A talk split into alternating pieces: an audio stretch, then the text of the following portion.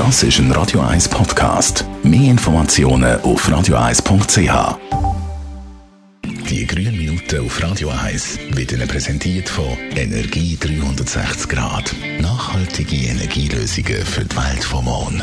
Energie360.ch Letzte Woche ist es ums Laden von Elektroautos gegangen. Heute reden wir darüber, wie man das Stromtanken dann zahlen Das mit Daniela Friedli von der Umweltarena aus dem Homeoffice. Beim Tanken ist es ja einfach, egal wo auf der Welt. Es langen eigentlich Kreditkarten.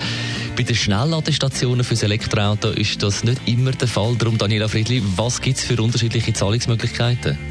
Wer mit einem Elektroauto unterwegs ist, will natürlich auch ganz einfach und unkompliziert zahlen.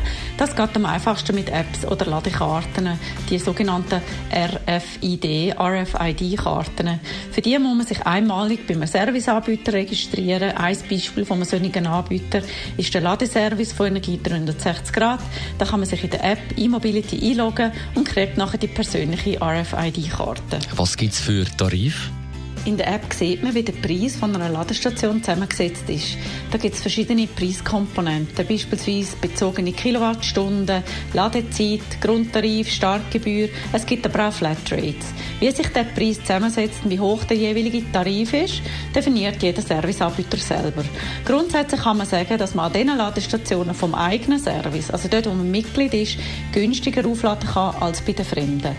Die grossen Ladestationsanbieter in der Schweiz sind über das Roaming verbunden. So können Elektrofahrer an den meisten Ladestationen mit der gleichen Karte laden und das gibt mehr Flexibilität, wenn man mit dem Elektroauto unterwegs ist. Wie funktioniert äh, Roaming im Zusammenhang mit Elektroauto? Eigentlich ist es das Gleiche wie beim Telefonieren. Wenn man das Netz von einem anderen Anbieter nutzt, dann zahlt man dafür. In der Elektromobilität heißt Roaming, dass man auch an Ladestationen von anderen Anbietern aufladen kann.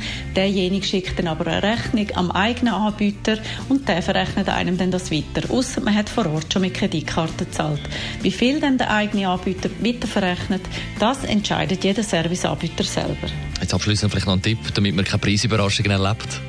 Am besten man schaut vor dem Laden die Preisangaben von der jeweiligen Ladestation in der App nach, damit man auch sieht, was einem verrechnet wird. So behaltet man den Überblick und man kann auch jederzeit in seinem eigenen Servicekonto online nachschauen, was der aktuelle Stand ist. Aus dem Homeoffice Daniela Friedli von der Umweltarena über Zahlungsmöglichkeiten von der Schnellladestation jederzeit zum Nachlesen als Podcast auf radio1.ch. Die grünen Minuten auf Radio 1. Und als nächste Zusammenfassung vom heutigen Morgen, das nach der Alicia Keys. She's just a girl and she's on fire. Das ist ein Radio 1 Podcast. Mehr Informationen auf radio1.ch.